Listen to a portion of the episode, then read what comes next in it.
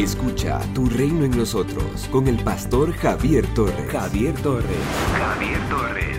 Y todo lo que hacéis, sea de palabras o de hecho, hacedlo todo en el nombre del Señor Jesús, dando gloria a Dios Padre por medio de Él. Colosenses capítulo 3, versículo 17.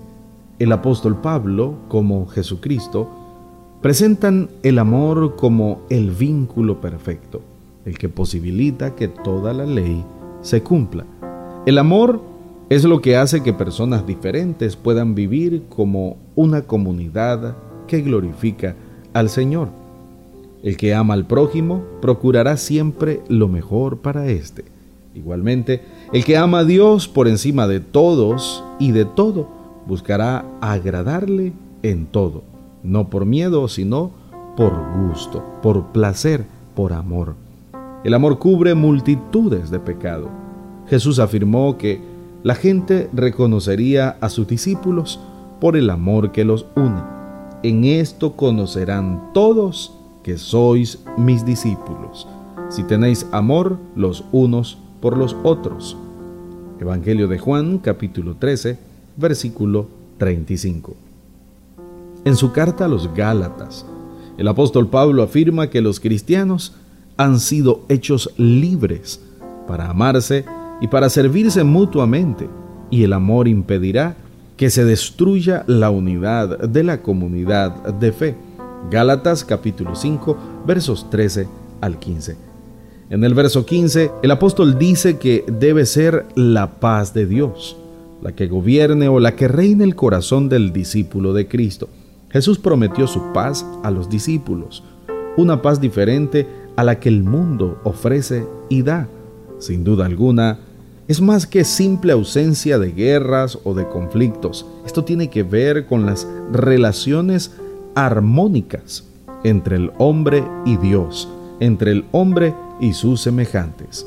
Además, esto implica bienestar, integridad, tranquilidad, transparencia en ese estado de tranquilidad y confianza que puede disfrutarse aún en las situaciones más difíciles.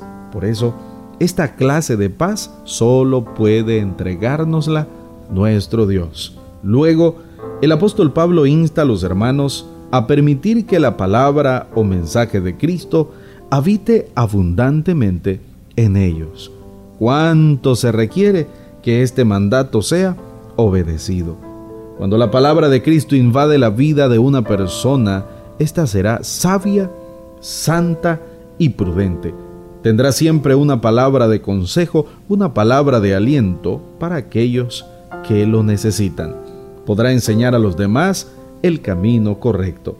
Tendrá una alabanza que glorifique al Señor. La plenitud de la palabra en la vida del cristiano es posible obtenerla solo por medio de esa presencia y de esa acción del Espíritu Santo. Cuando esta palabra habita en nosotros, se produce nuestra purificación. Nos renovamos, hay un nuevo entendimiento y vamos siendo transformados cada día a imagen de Jesucristo. En nuestra vida debe regir el principio de que todo cuanto hagamos, debemos hacerlo en el nombre de Jesús. Si todo lo que decimos o hacemos podemos decirlo o hacerlo sin temor ni vergüenza en el nombre de Jesús, entonces estamos en el buen camino. Además, todo debemos hacerlo con acción de gracias a nuestro Padre. Somos una iglesia llamada a establecer el reino de Jesucristo en Nicaragua.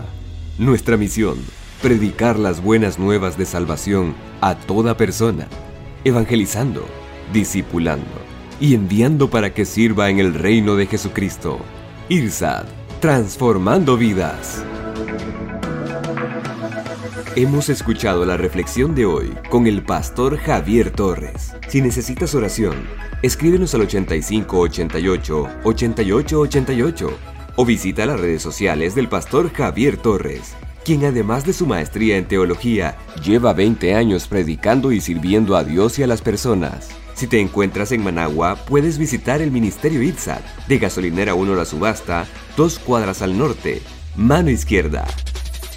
Tu reino en nosotros.